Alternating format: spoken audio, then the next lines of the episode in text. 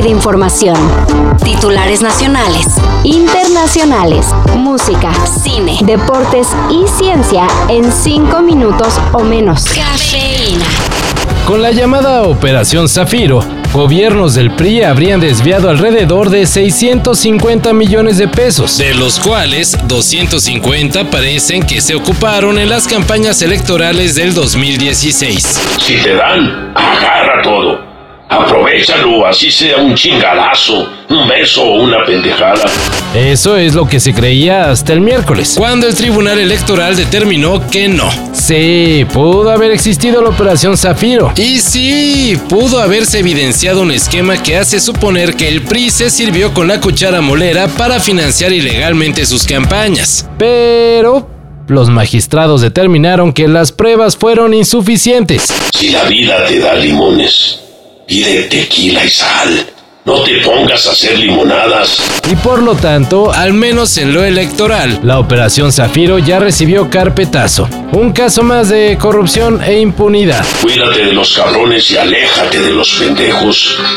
Fíjate bien cómo son, porque hay un chingo. Conócelos bien. La joven activista Greta Thunberg fue acusada de desobediencia a la autoridad por la Fiscalía de Suecia, ya que en junio pasado ella y el grupo Reclama el Futuro bloquearon por seis días la salida de varios buques petroleros del muelle de la ciudad de Malmö. Aunque el asunto fue tan pasivo como que la policía le dijo vete y ella contestó pues no, y luego se le desalojó sin que hubiera violencia de por medio, Greta Thunberg podría pasar seis meses en prisión si es hallada culpable.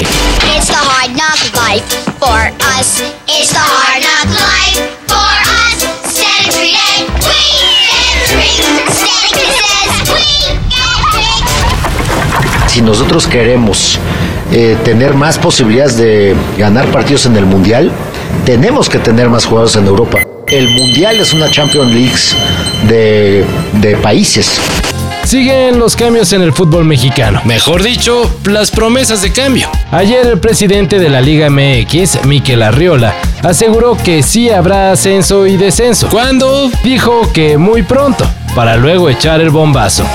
La liga tendrá su propia boletera, la cual se encargará de vender las entradas para todos los estadios y además para los juegos de la selección mexicana. Aquí lo que necesitamos es alta competencia. Si queremos ser exitosos en un mundial donde hay alta competencia, tenemos que acostumbrarnos a esa alta competencia.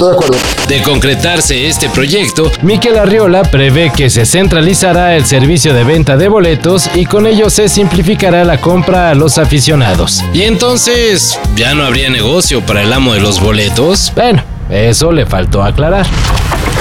Ayer Prime Video confirmó que habrá secuela de Betty la Fea, la popular telenovela colombiana cuyo último capítulo se transmitió en el 2001. No puede ser. Esa horrible voz yo la conozco. ¿Usted es Betty? La misma. ¿Qué? ¿Ya llegó la estúpida esa de la Beatriz o no? Marce, es ella. Buenos días, doña Marcela. Para esto es que pago mi suscripción. De acuerdo con la plataforma streaming, en esta secuela veremos qué pasó con Betty y Don Armando luego de 20 años de matrimonio, una hija y una empresa familiar que atraviesa una crisis importante. Mmm, pues sí te deja picado, ¿verdad? Habrá que esperar hasta el próximo año, que es cuando se prevé que el regreso de Betty la Fea esté ya en la plataforma. Esa desgraciada se gastó toda la plata de la empresa en un cirujano, Marce. ¡Hay tiro! ¡Hay tiro, Carlito! Claro, abuelita, tus chanclitas.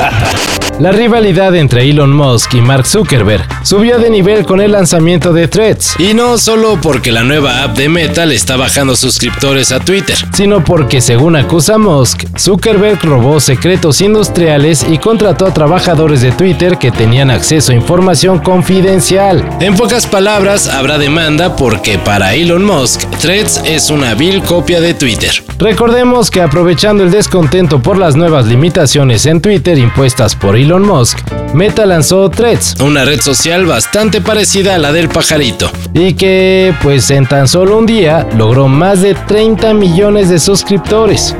Pues nada mal. Todo esto y más de lo que necesitas saber en sopitas.com. El guion corre a cargo de Álvaro Cortés y yo soy Carlos el Santo Domínguez. Cafeína. Un shot de noticias para despertar. Lunes a viernes por sopitas.com. Y donde sea que escuches podcasts.